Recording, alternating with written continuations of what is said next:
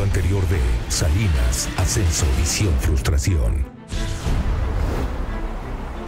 La última encuesta que se levantó a unos días de la elección de 1988 mostraban que el PRI iba a dejar de ser el partido prácticamente único. Como empezaron a fluir datos que efectivamente beneficiaban a la candidatura de Cárdenas, el sistema, el gobierno, las autoridades que manejaban y manipulaban la elección tomaron la decisión de suspender la información de aquel momento.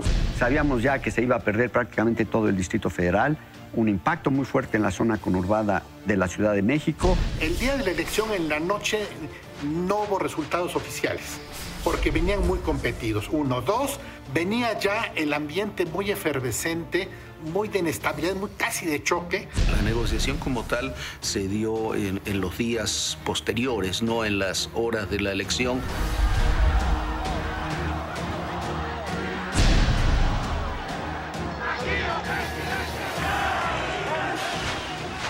Aquí se trató de reunión privada que yo sostuve con el ingeniero Cárdenas después de la elección presidencial de 1988. Pacto fue con la derecha. Está suficientemente documentado. El PAN se dan principalmente con uh, los dirigentes del partido, con don Luis H. Con uh, Diego Fernández Ceballos, el ingeniero Cloutier da su anuencia. Evidentemente se dieron cuenta que la pluralidad del país se había manifestado con enorme fuerza en el resultado de la elección.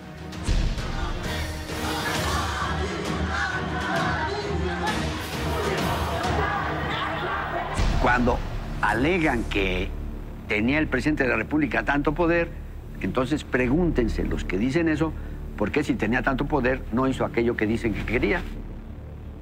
¿Verdad?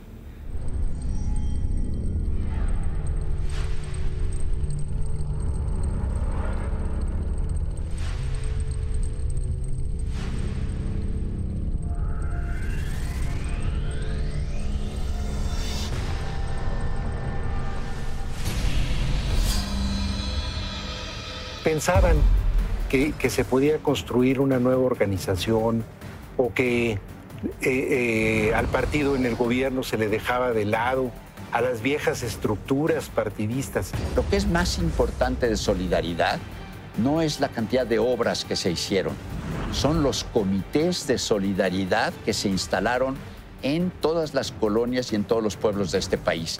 el licenciado Camacho no estaba convencido de un programa de este tipo y él le pidió al presidente que aquí en el Distrito Federal él tomaba las decisiones. Camacho nunca se asumió como un eh, eh, colaborador de Salinas, sino que de alguna manera él se asumía como un par de Salinas.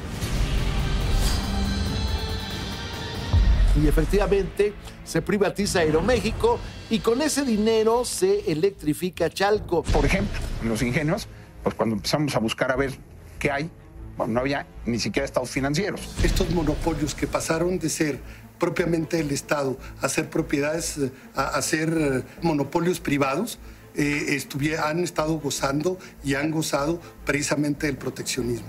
Pero no fue por las privatizaciones, sino porque después de privatizados esas empresas públicas no se aplicaron las regulaciones que se habían establecido para que compitieran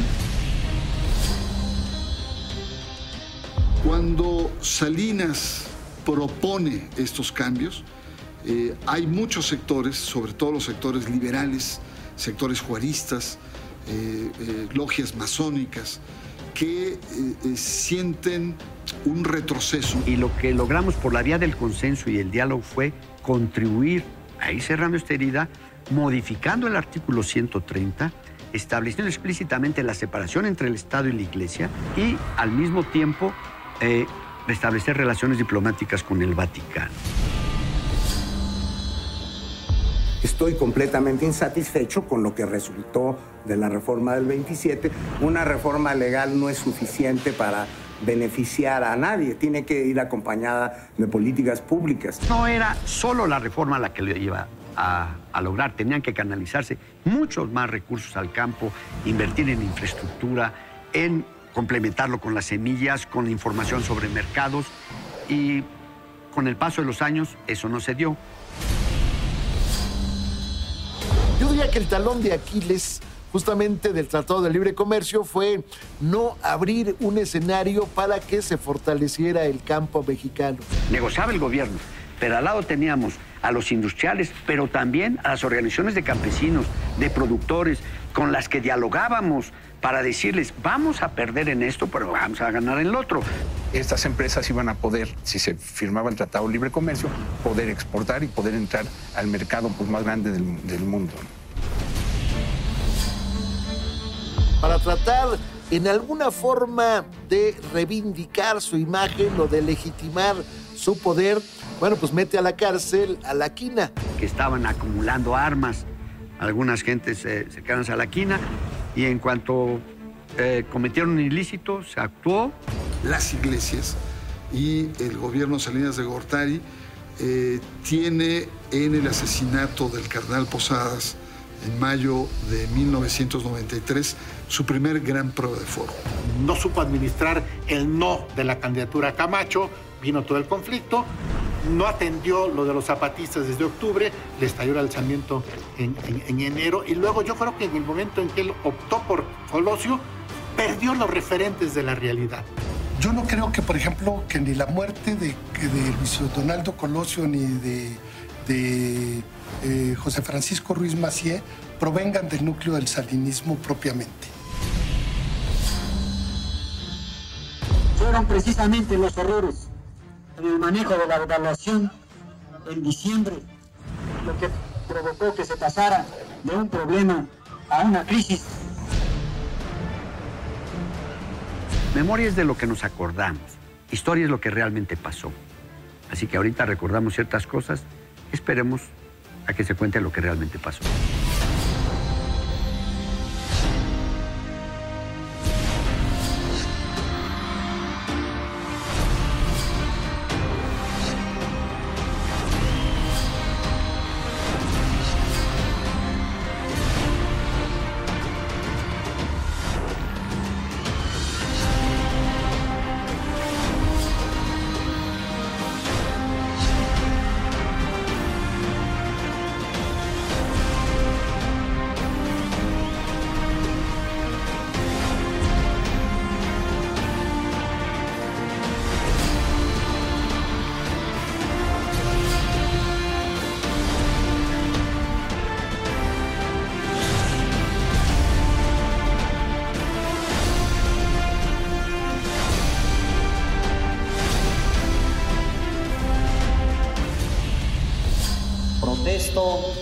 Cargo de presidente de la República que el pueblo me ha conferido. Salinas inició su gobierno el primero de diciembre de 1988 con su ideario definido. El primer acto fue lanzar el gran proyecto social de su administración, el Programa Nacional de Solidaridad. Solidaridad, unidos para progresar. Consistía en obras y proyectos de educación, salud, vivienda, alimentación y empleo. Cada comunidad decidía su necesidad más importante, ponía la mano de obra y recibía los recursos para hacerlo. Así, introducían o mejoraban algún servicio o creaban sus propias fuentes de empleo. Ya no era solamente el programa de caridad, de entregarle recursos a la gente, sino hacerlo de una forma inteligente que permitiera, eh, yo diría, la superación de las familias. Pero era justamente la estructura del programa lo que generaba desacuerdos en el partido, en el gobierno y también en la oposición. Muchos de ellos se sintieron desplazados porque pensaban que, se podía construir una nueva organización o que al partido en el gobierno se le dejaba de lado, a las viejas estructuras partidistas. Fue a la reestructuración de un nuevo clientelismo y unas nuevas formas de corporativismo que hoy tienen totalmente degradado, por ejemplo, el sistema de partidos. Eso es eh, eh, uno de los, eh, podríamos decir, de los elementos que caracterizaron propiamente el gobierno de Carlos Salinas. El licenciado Colosio, por instrucciones del presidente Salinas, y, voy a decir algo que no sé si se sabe en la historia de México, tenía ya instrucciones del presidente Salinas para transformar el Partido Revolucionario Institucional en un partido de solidaridad, lo cual hubiera permitido que el PRI tuviera comités de base, que eran los comités de solidaridad en toda la República. Pero pasó en realidad por la mente de Carlos Salinas el desplazar al PRI con un nuevo partido. Los que dicen que si yo le dije a Donaldo que se cambiara el PRI, en primer lugar que me digan en qué reunión estuvieron ellos cuando Donaldo y yo platicamos, que lo hicimos muchas veces. Y claro que analizamos cómo fortalecer al partido del que él era presidente, habiendo ya sido senador, diputado federal, y se convertía así Donaldo en la gran esperanza para el propio PRI de que por fin un expresidente del partido fuera incluso candidato a la presidencia de la República, que no ocurría desde el general Cárdenas. Esos diálogos se daban pero se daban con un sentido institucional y respetando precisamente programas gubernamentales que no podían ser ni clientelares ni partidistas. Aquí no hay seguridad. Aquí no hay pavimento. Lo único que hay en Chalco es un pueblo valiente, dispuesto a trabajar para resolver sus problemas.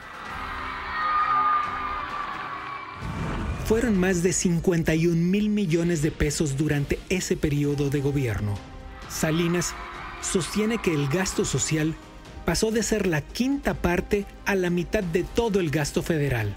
Y yo entregué al final de la administración un resumen de más de 550 mil obras, una por una, documentadas en términos presupuestales, con ubicación detallada. Eran uh, jóvenes y adultos que venían de trabajo social de base, comprometido a lo largo de muchos años, parte en programas gubernamentales y parte en la disidencia y algunos hasta en la insurgencia.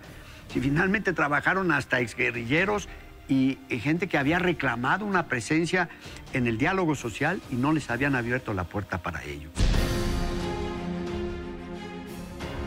Así fue en todo el país, excepto, curiosamente, en la Ciudad de México, cuyo gobernante era nombrado precisamente por el presidente. El entonces regente de la Ciudad de México, del, gobierno del Distrito Federal, pues eh, eh, él quiso asumir solamente él el compromiso de los programas sociales y no permitió la entrada del programa de solidaridad. Camacho nunca se asumió como un eh, colaborador de Salinas, como lo éramos el resto, es decir, con una posición de subordinación, sino que de alguna manera él se asumía como un par de Salinas. Por una parte, quería dar la impresión de que, de que eh, él no era un tecnócrata, un duro, digamos, sino que él era un negociador y un demócrata, y todos los demás eran lo contrario.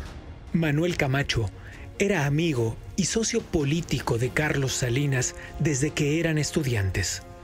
Esa relación perduró durante su trayectoria en la administración pública. Salinas, desde 1979, cuando llegó con eh, Miguel de la Madrid a la Secretaría de Programación y Presupuesto, tenía un grupo muy interesante de eh, colaboradores. Estaba ya Manuel Camacho, eh, Josep María Córdoba Montoya, Rogelio Montemayor, que fue muy importante. Y allí mismo él captó a Luis Donaldo Colosio y lo fue entrenando como parte de su equipo.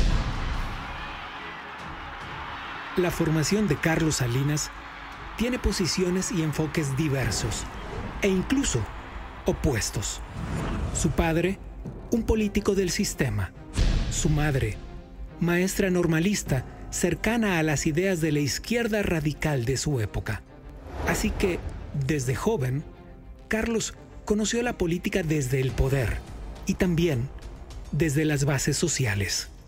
Efectivamente, en parte de una formación personal en la Escuela Nacional de Economía de la UNAM, en parte en el trabajo en las comunidades rurales. Estuve en la Peñita de Jaltema, en Nayarit, estuve en, uh, con los trabajadores de Altos Hornos de México allá en Monclova y de manera muy especial en Tierra y Libertad en Monterrey, viendo el trabajo de base y después de conocer experiencias de otros países. Su contacto con el poder político se dio desde muy joven. Sí, don, don Raúl me encargó que se quedara ahí eh, un tiempo, Carlos, para que viera lo que era una Cámara de Diputados por dentro eh, en, en acción. Él siempre tuvo la idea de que él quería trabajar para ser presidente de la República. Tras sus primeros pasos en el sector público, se fue a la Universidad de Harvard. Obtuvo una maestría en Administración Pública, otra en Economía Política y un doctorado en Economía Política y Gobierno. Mi tesis doctoral la hice a partir de un trabajo en Tlaxcala, en una pequeña comunidad en Santiago Tetla, y en otras dos comunidades, una de Tlaxcala y otra de Puebla. Su análisis se enfocó en la organización popular, los liderazgos y el impacto de los programas gubernamentales. Esa fue la semilla que más tarde, durante su gobierno, se convirtió en el Programa Nacional de Solidaridad. Él vivió al- por varias semanas en una casa de una familia campesina para desarrollar su tesis. En Harvard, tuvo profesores tanto afines como críticos del neoliberalismo, la doctrina que gozaba de un auge particular en el mundo académico de esa época. La discusión era compleja, pero se resumía, por un lado, entre quienes se inclinaban hacia las teorías de John Maynard Keynes, de que no podía esperarse que los mercados libres proporcionaran todo el empleo y el bienestar necesarios sin una intervención amplia del Estado. Por el otro, la escuela neoliberal de Milton Friedman. Tiene casi un siglo de estarse decantando la posición de los neoliberales, pero cuya propuesta es muy sencilla.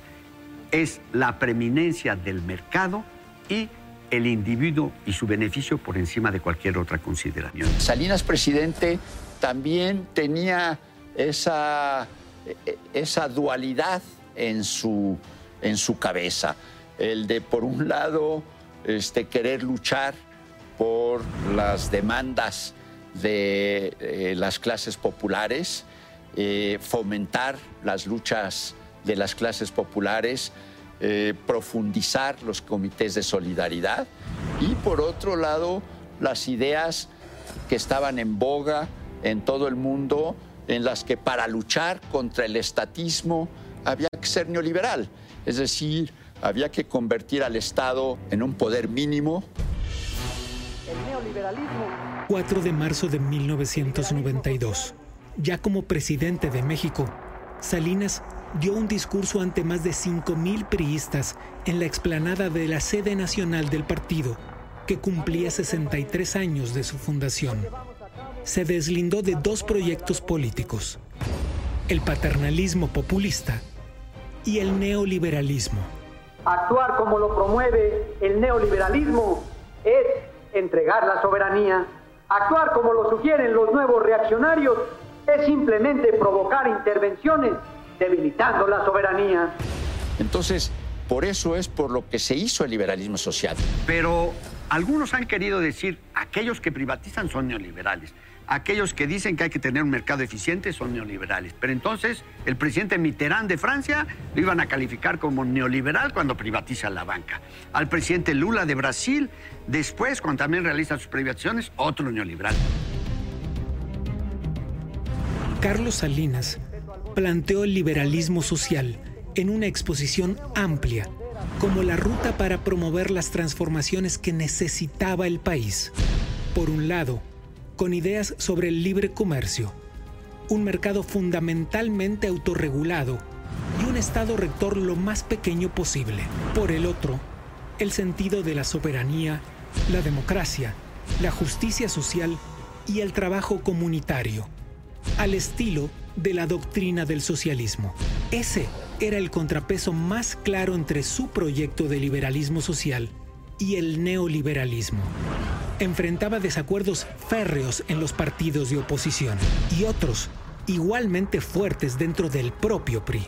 A esos, Salinas los identifica como la nomenclatura.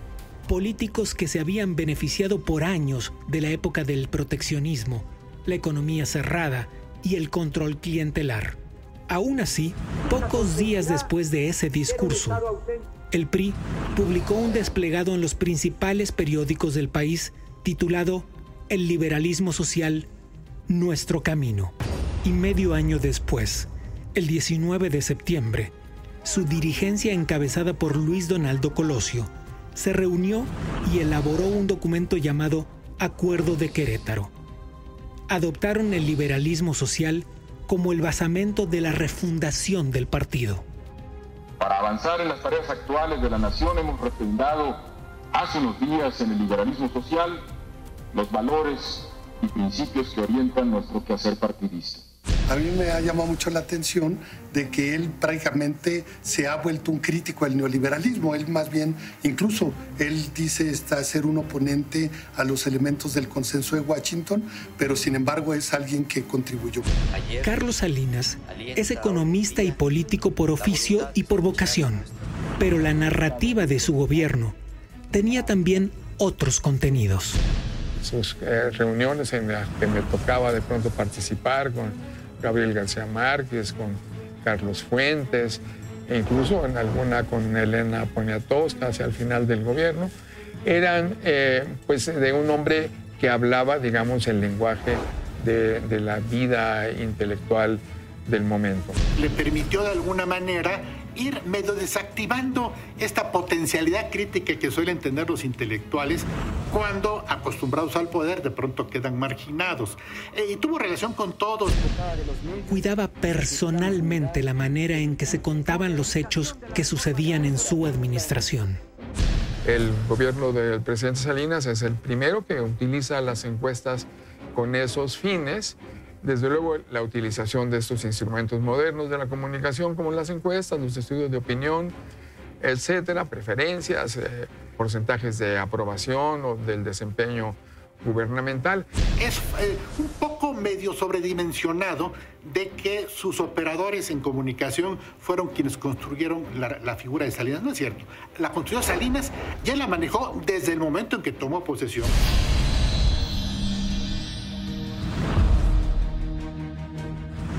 La política salinista con respecto al campo fue una de las más polémicas.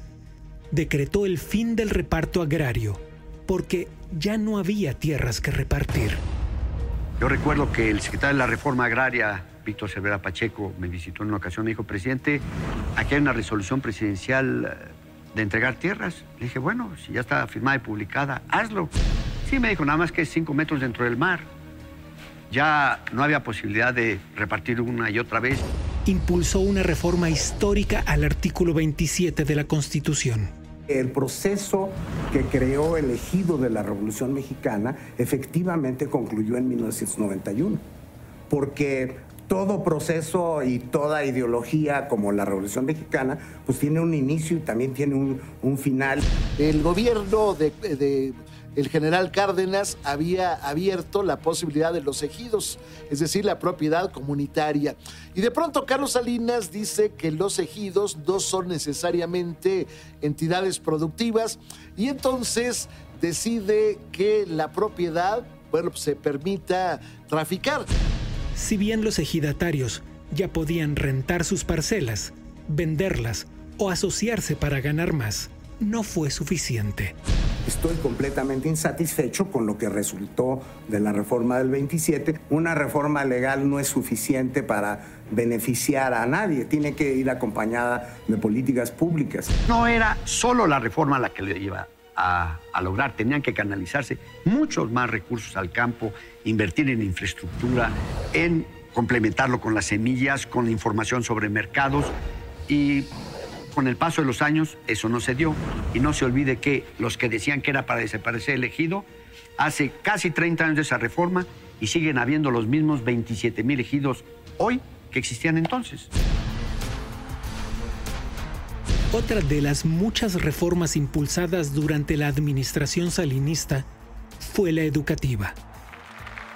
También hubieron cambios en los contenidos de los libros uh, educativos y de manera fundamental en la atención a las maestras y a los maestros. Al inicio de mi gobierno, los maestros habían perdido por los problemas de crisis e inflación más de 100% eh, de su salario y lo que reclamaban era la recuperación.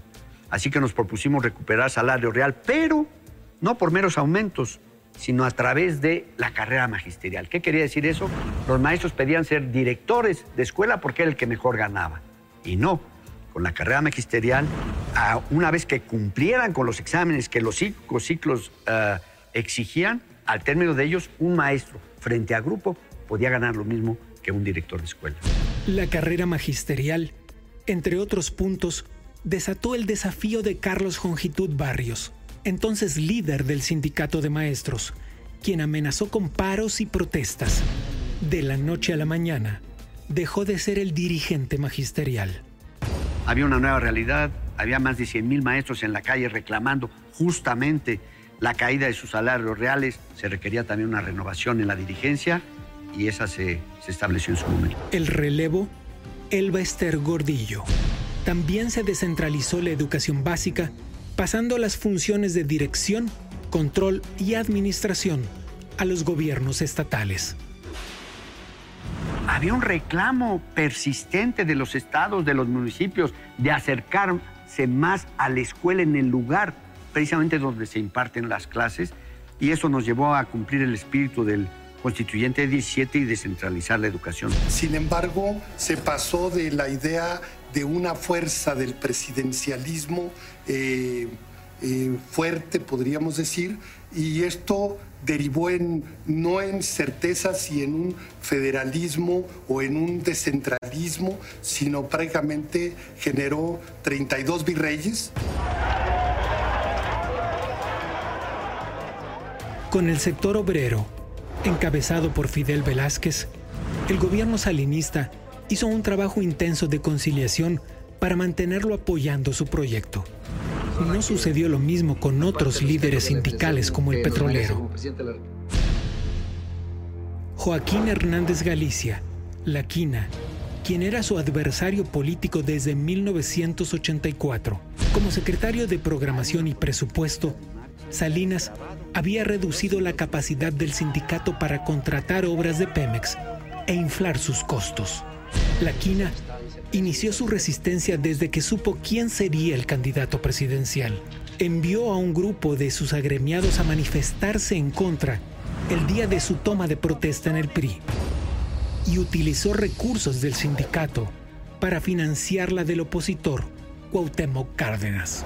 Para tratar en alguna forma de reivindicar su imagen o de legitimar su poder, bueno, pues mete a la cárcel a la quina al dirigente moral del Sindicato de Trabajadores Petroleros, en un escenario en que también está presente el espíritu vengativo de Salinas. Ahí lo que hubo fue que un individuo violó la ley. Ya desde antes de mi administración, en la época del presidente de la Madrid, eh, el secretario de la Defensa le había informado al presidente de la República entonces que estaban acumulando armas algunas gentes eh, cercanas a la quina y en cuanto eh, cometieron un ilícito, se actuó, se les consignó al señor eh, Joaquín Hernández Galicia, conocido como La Quina, así como algunos otros eh, dirigentes, y los procesos judiciales confirmaron que las acusaciones estaban fundadas.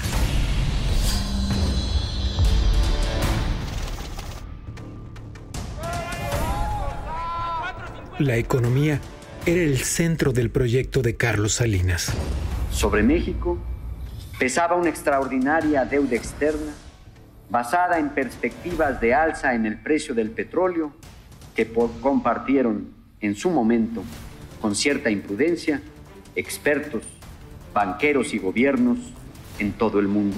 Negociaciones álgidas con los organismos y bancos internacionales, muchas veces a punto de romperse. Salinas y su equipo económico lograron reducciones importantes y tasas de interés más bajas.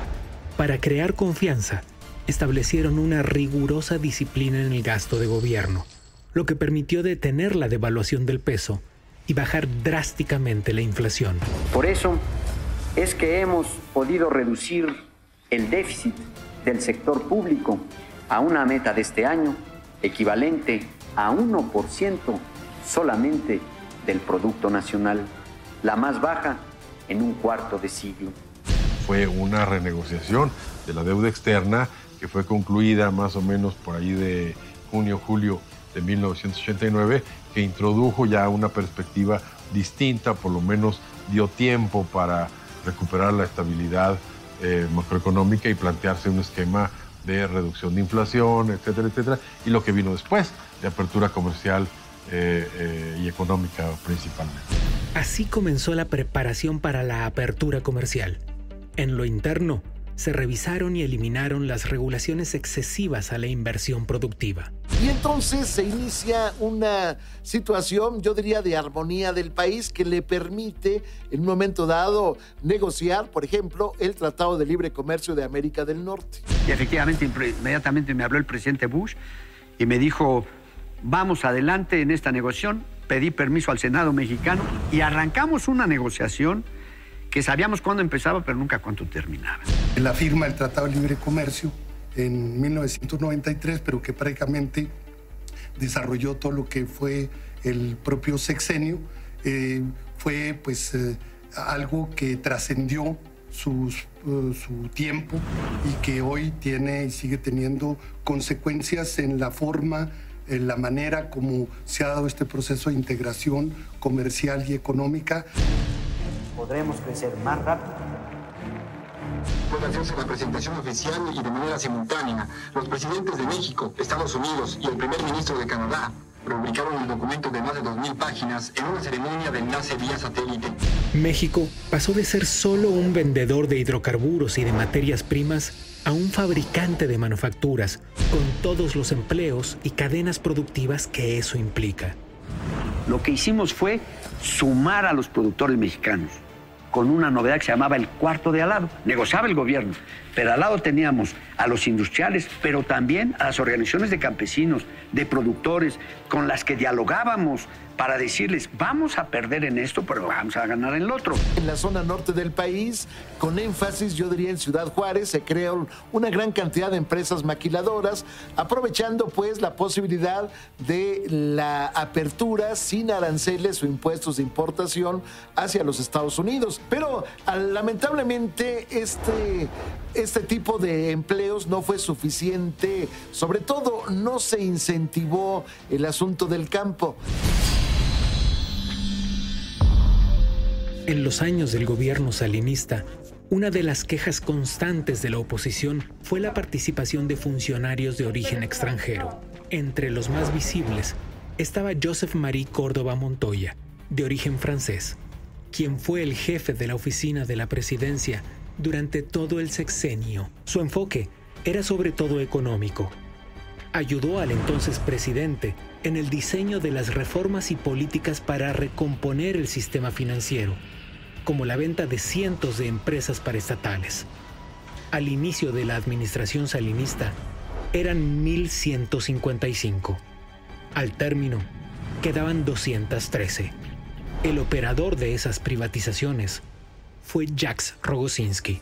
¿Cómo es posible que el Estado tuviera hoteles, eh, fábricas de bicicletas, de telas y hasta cabarets mientras no había agua potable en las colonias populares, así que gastábamos más en pagar los intereses de la deuda que un nivel adecuado y digno de remuneraciones a los trabajadores de la educación y de la salud o la construcción de la infraestructura del país. Carlos Salinas de Gortari dijo vamos a privatizar empresas para poder servir a la gente pobre y efectivamente se privatiza Aeroméxico y con ese dinero se electrifica Chalco. El problema es que Chalco para entonces eh, se colgaba de los cables de luz. En consecuencia, cuando llegó el primer recibo, ya con la institucionalización de la red, bueno, resulta que la gente no lo pagó y le volvieron a cortar el servicio. El periplo privatizador no pudo ser tan ordenado y eficaz como se esperaba. El desorden en un estado obeso con una herencia de prácticas de corrupción complicó varias de estas operaciones. Por ejemplo, los ingenios, pues cuando empezamos a buscar a ver qué hay, no había ni siquiera estados financieros. Las siderúrgicas, la banca, la telefonía y el paquete de medios de comunicación fueron parte de ese proceso que permitió ingresos para el pago de las consecuencias de las crisis anteriores. se usó para pagar deuda pública y así tener un ahorro permanente. Con el ingreso de las privatizaciones y con el plan Brady, que fue pionero en el mundo para reducir la deuda externa, logramos abatir la deuda del país de 60% del Producto Nacional a solo 20%. Pudimos entonces duplicar el gasto social sin déficit fiscal. Entre las privatizaciones más polémicas, la telefonía fue de las más comentadas en los medios nacionales e internacionales. No se pudo dividir la empresa. O sea, uno de los, digamos, críticas que recibimos es, pero ¿cómo dejaron a un monopolio público y que se convirtiera en monopolio privado? Bueno, estaba toda centralizada, entonces primero había que invertir para descentralizarla y el gobierno pues no tenía dinero. Se ha dicho que algunos de estos empresarios pasaron a formar parte de las grandes fortunas a nivel internacional, lo cual es cierto, pero no fue por las privatizaciones, sino porque después de privatizados esas empresas públicas no se aplicaron las regulaciones que se habían establecido para que compitieran y entonces en la competencia dieran mejores servicios a precios más reducidos y no acumularan esa cantidad exorbitante de patrimonio. Las privatizaciones también incluyeron 18 bancos, todos adjudicados mediante subasta pública a empresarios mexicanos. El presidente de la República, el licenciado Carlos Salinas de Gortari, afirmó que algunos les preocupa la reprivatización de la banca, pero se trata, dijo, de cumplir los compromisos sociales del gobierno, sobre todo con los que menos tienen. Obviamente dejamos muchos enemigos que sentían que debían de haber sido, ahora sí, que los agraciados, pero todos conocemos las críticas que hay. Algunos insisten en que hubo todo tipo ¿sí? de corrupciones. Yo insisto, no las hubo, pero bueno, aquí digamos que son batallas perdidas. Cometió también un cierto delito en lo que eran las reglas de la privatización porque no abrió. Sí privatizó, pero no abrió. Sí había en la, en la administración del presidente Carlos Salinas una lucha entre el sector más poderoso del gabinete, que lo que quería era neoliberalizar la economía, la política, la cultura y la sociedad mexicana, y un grupo menos poderoso de funcionarios y de asesores que lo que queríamos era que no se echara a andar el camino neoliberal, sino que verdaderamente pudiéramos construir un liberalismo social.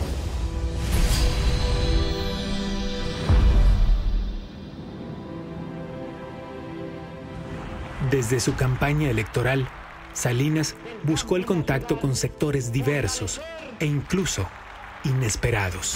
Formalmente la iglesia no existía y formalmente la Iglesia Católica y todas las iglesias tenían encima a leyes anticlericales, pero por otro lado, debajo de la mesa, en lo oscurito, en los rincones del poder, la jerarquía, los actores religiosos seguían teniendo niveles de privilegio. Durante el sexenio, la inserción mexicana en la comunidad internacional pasó también por el tema religioso incluyó una reforma a la Constitución sobre la libertad de culto y otorgó personalidad jurídica a las iglesias. Yo tuve una conversación con su santidad el Papa Juan Pablo II en Los Pinos, en la Ciudad de México, en 1990. Tengo que decirle, me dijo, que pude ir a Polonia precisamente gracias a México. Y yo le dije, explíqueme, santidad, qué quiere decir eso. Sí, me dijo el Papa una vez que visité a México en mi primer viaje internacional, le avisé al presidente Jaruleski en Polonia y le dije, presidente de Polonia, si pude ir a México, el país con la mayor represión contra la Iglesia Católica, ¿cómo no voy a ir a Polonia? La frase del Papa me, me impresionó mucho. Y yo lo que le dije en ese momento fue, su santidad, yo entiendo, pero la diferencia es que en México el diferendo entre el Estado y la Iglesia es histórico y en Polonia solo es ideológico. Cuando Salinas propone estos cambios, eh, hay muchos sectores, sobre todo los sectores liberales, sectores juaristas, eh, eh, logias masónicas, que sienten, perciben una, un retroceso, una regresión histórica o una concesión excesiva a un poder eh, por el cual el Estado moderno mexicano lo había acotado.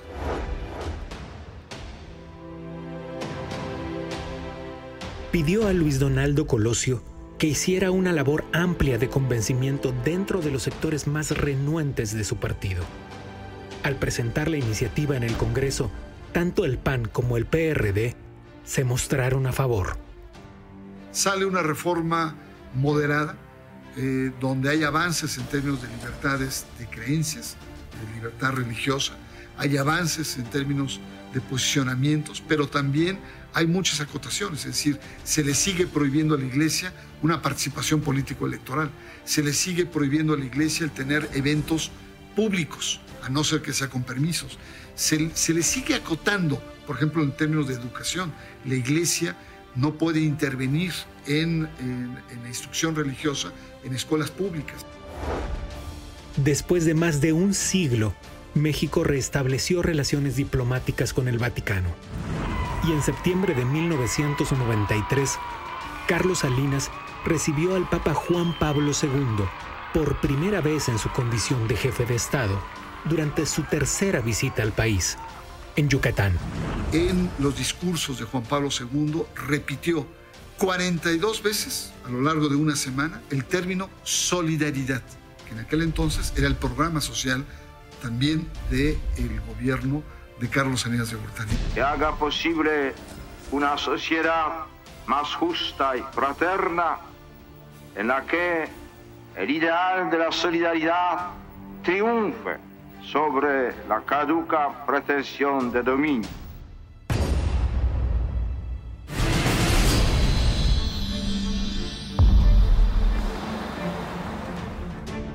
Pero todos esos cambios fueron de la mano con los que exigía la democratización del sistema político. Las negociaciones iniciaron desde el principio del sexenio. Por primera vez, el PRI no tenía la mayoría necesaria para efectuar cambios constitucionales por sí solo en el Congreso. Era necesario el voto de la oposición. Los acuerdos se hicieron sobre todo con el Partido Acción Nacional, que exigía esas reformas desde la elección de 1988. Y con un sector del PRD que termina abandonando el PRD. José Waldenberg, eh, Jorge Alcocer, otros dirigentes que se van del PRD. Eh, y Alcocer fueron los que manejaron eh, todo el, mecanismo de, información del PRD en, en, la elección del 88 y ellos tenían desacuerdos profundos con Cuauhtémoc Cárdenas, entonces ellos se retiran. Los candidatos a veces iban a dar discursos a los cementerios porque el padrón estaba inflado con gente que ya no eh, ni siquiera existía, o Mozart y Beethoven aparecían como votantes.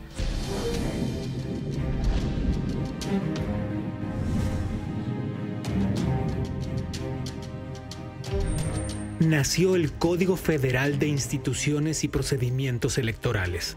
Con él, se dio paso al nuevo Instituto Federal Electoral y a la figura de los consejeros ciudadanos. Aunque en un principio, el secretario de Gobernación continuó encabezándolo. Preferíamos que el sistema siguiera de esa manera para que cualquier culpa, cualquier responsabilidad se la imputáramos nosotros como oposición y el pueblo en general directamente al gobierno y que no nos pusieran a un hombre de uso para hacer cualquier trascalada. Surgía la credencial de, de elector, esta infalsificable eh, y con foto y todo. Eh, el padrón electoral se volvió confiable ya para la elección de 91. Esa legislación estableció el monto del financiamiento a los partidos políticos, el origen y el destino, su control y fiscalización. Al nuevo Tribunal Federal Electoral se le dotó de un cuerpo descentralizado con una sala central y cuatro regionales, creando así un sistema de justicia especializado y más robusto. Con esas reglas se organizaron las elecciones intermedias de 1991. La expectativa era alta y los resultados sorpresivos. El PRI obtuvo el 61.4% de todos los votos, muchos más que los alcanzados en 1988. El PAN no varió significativamente su porcentaje. Recibió el 17.7. El recién formado PRD, que estaba sumido en disputas internas, se quedó con apenas el 8.3%. Bueno, las encuestas de salida de casillas que ya se introdujeron en 1991 permitían ah, valorar las razones del voto del ciudadano. Y lo que encontramos es que el voto de los ciudadanos estaba reflejando su opinión sobre el desempeño gubernamental. La oposición tuvo avances importantes durante el sexenio. El 2 de julio de 1989, en Baja California, el panista Ernesto Rufo Appel se convirtió en el primer gobernador electo emanado de un partido distinto al revolucionario institucional. En cuanto a la elección mía en el año 89, eh, se ha calculado de que hubo un acuerdo y yo fui consecuencia de eso. Más sin embargo, yo siempre he contestado que los votos de los baja californianos fueron abrumadoramente a mi favor.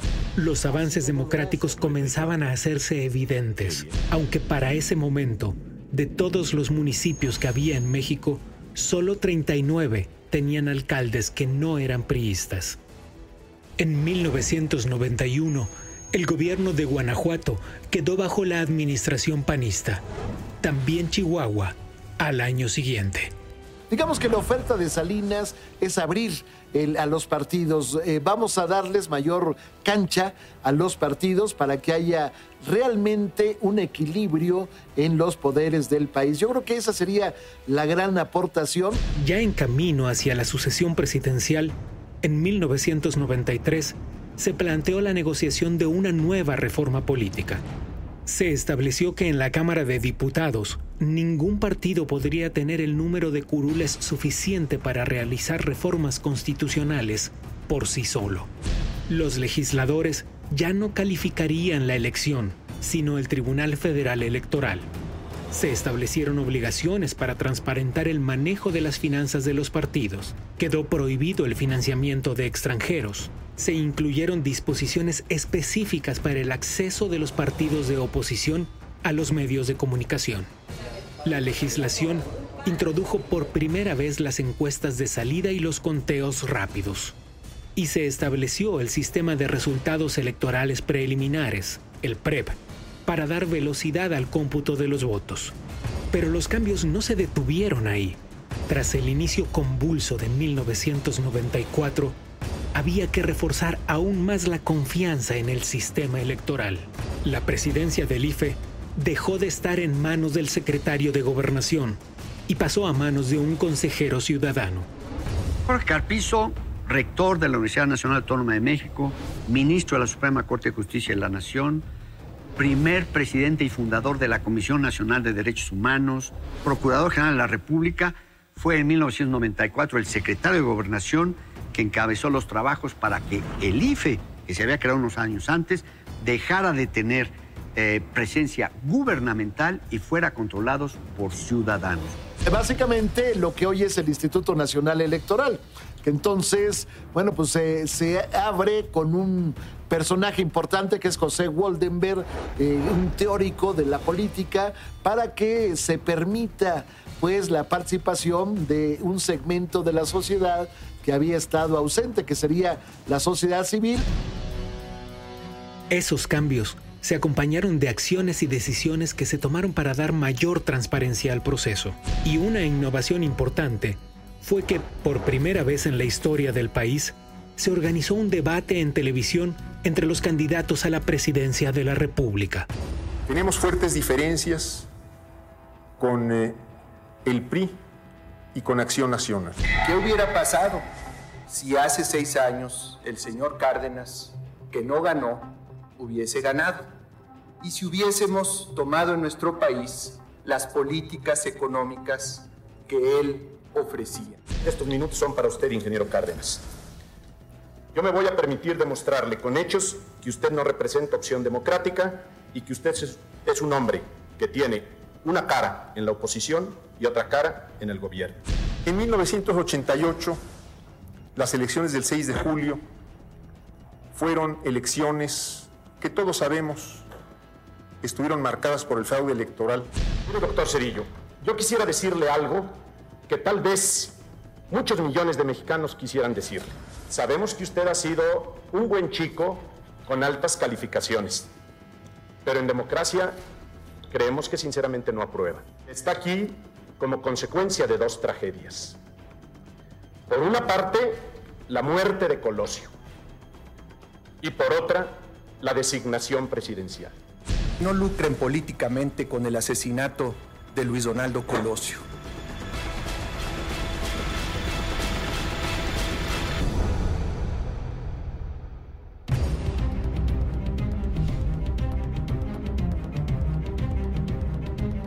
Las transformaciones se sucedieron todo el tiempo durante el sexenio, pero en 1993 inició una serie de hechos que oscurecieron el panorama. La luna de miel eh, que se establece entre la Iglesia Católica, las iglesias y el gobierno Salinas de Gortari eh, tiene en el asesinato del cardenal Posadas en mayo de 1993 su primer gran prueba de fuego.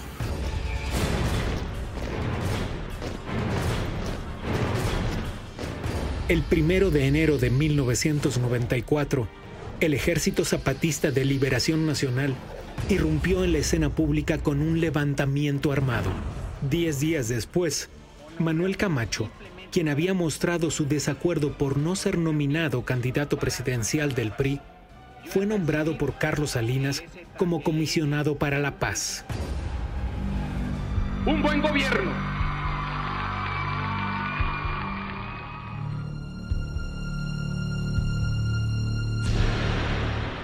El 23 de marzo, el candidato Luis Donaldo Colosio fue asesinado luego de un mitin de campaña en Lomas Taurinas, Tijuana. El señor licenciado Luis Donaldo Colosio, candidato del Partido Revolucionario Institucional a la presidencia de la República, ha fallecido. Su coordinador de campaña, Ernesto Cedillo, se convirtió en el nuevo abanderado priista por Colosio, por el PRI, por México. Cedillo era un secretario muy, muy disciplinado con eh, Salinas, siempre lo llamaba el jefe y en ese sentido eh, eh, tenía Salinas un aprecio por, por, por Cedillo. Obtuvo la victoria con el 48.69% de los votos. Diego Fernández de Ceballos, del PAN, quedó en el segundo lugar con el 25.92 y Cuauhtémoc Cárdenas del PRD alcanzó el 16.59. Tras la elección del 28 de septiembre, sucedió otro homicidio, el del secretario general del PRI, José Francisco Ruiz Massieu, en la Ciudad de México. El final de la era salinista llegó el primero de diciembre de ese atribulado 1994. Ernesto Cedillo tomó posesión como presidente de México, pero aún no terminaba el año. Entre el 19 y el 21, un importante déficit en la cuenta corriente de la balanza de pagos heredado de la administración anterior y la falta de un plan estratégico de la nueva hundieron al país en una nueva y amarga crisis. Se reúnen un grupo de empresarios, fundamentalmente los presidentes de los organismos integrados al Consejo Coordinador Empresarial, y se les pregunta cuál sería la ruta. Es decir, si se mantiene eh, el deslizamiento de la moneda en relación con el dólar o de plano se hace una devaluación de carácter traumático. El haberle dado a conocer esta medida a empresarios, bueno, pues eh, por ahí se abrió una rendija y al día siguiente había una fuga terrible de capitales que se había venido acumulando a través del 94.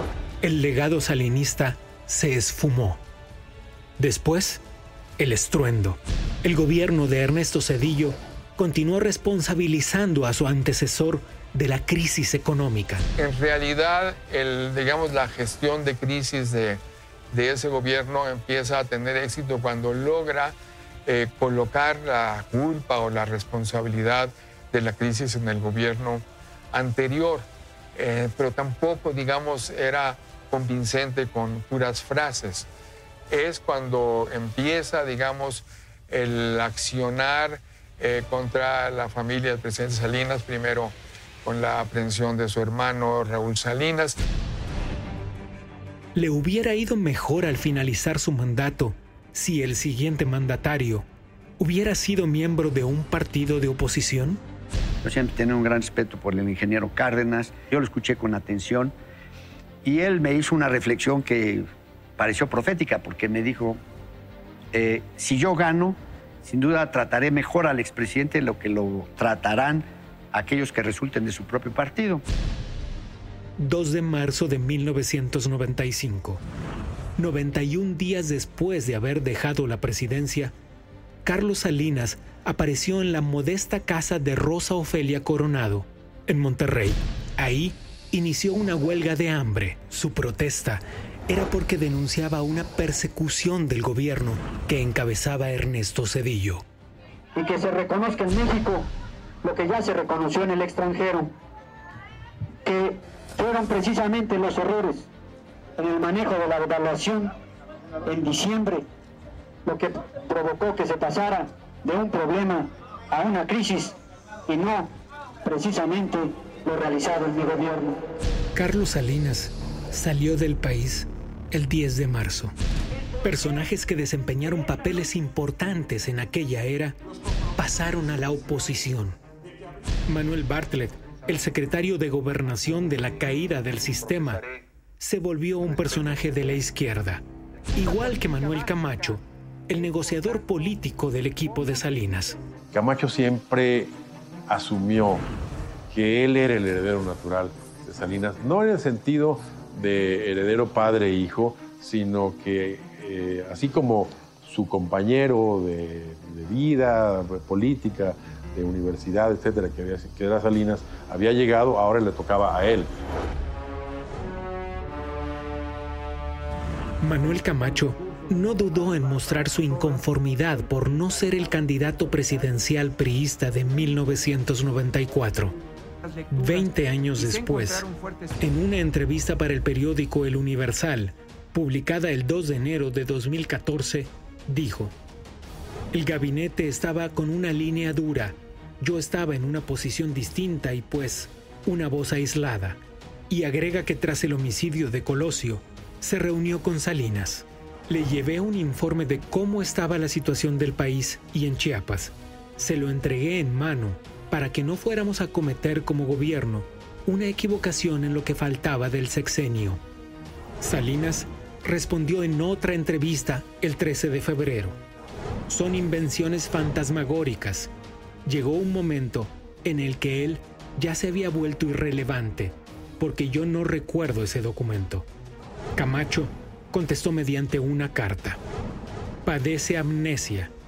Las dificultades de la elección de 1988, los graves hechos de corrupción que ocurrieron en su gobierno, que la crisis de 1994, por mucho que se puedan criticar los errores de diciembre, que los hubo, no se puede ocultar que el alza en las tasas de interés en Estados Unidos provocó salidas de capital o que el crecimiento desproporcionado de los tesobonos, obligaciones de corto plazo en dólares, y el hecho de que el nuevo gobierno recibió unas reservas que se habían reducido a la mitad, hacían probable un aterrizaje forzoso. Carlos Salinas reviró con otra carta. No hay una declaración documentada sobre lo que él llama la responsabilidad compartida de la crisis de 1995 mucho menos de las carencias que menciona en el proceso de apertura democrática que impulsó mi gobierno, y mucho menos aún de los actos de corrupción que dice haber detectado. La respuesta del exmandatario agrega, reclamarle a un expresidente lo que nunca se le dijo al presidente es poco valiente, por decirlo de forma amable. Manuel Camacho Solís murió el 5 de junio del año siguiente, 2015.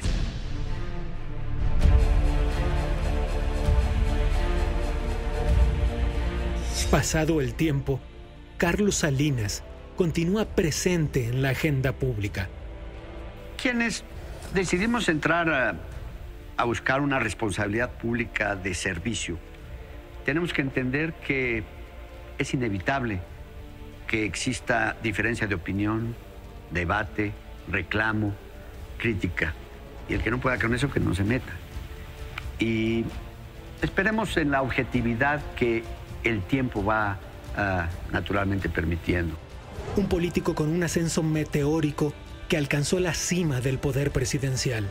Pero fueron las reformas que impulsó el parteaguas para un nuevo sistema democrático mexicano. ¿Era una visión política propia? ¿O tuvieron Cuauhtémoc Cárdenas y Manuel Cloutier, sus adversarios, un papel decisivo? ¿Emprendió Salinas la ruta económica adecuada para el país? El final de su gobierno terminó marcado por la frustración del regreso a una cruda realidad. El resto queda al juicio de la historia.